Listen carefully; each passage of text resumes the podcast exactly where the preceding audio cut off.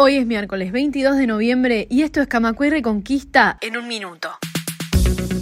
El Ministerio del Interior recibió una denuncia por violencia de género cada 12 minutos en los primeros 10 meses de 2023 y en lo que va del año se produjeron 19 femicidios. El 25 de noviembre es el Día Internacional de la Eliminación de la Violencia contra las Mujeres. Solo 80.000 cuarentones de un total de 310.000 habilitados se agendaron para recibir asesoramiento del BPS. Desde el organismo advierten que la desinformación perjudica a los trabajadores.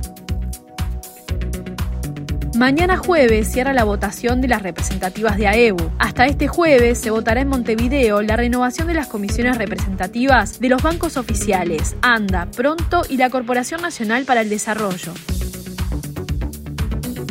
Más información en radiocamacua.uy.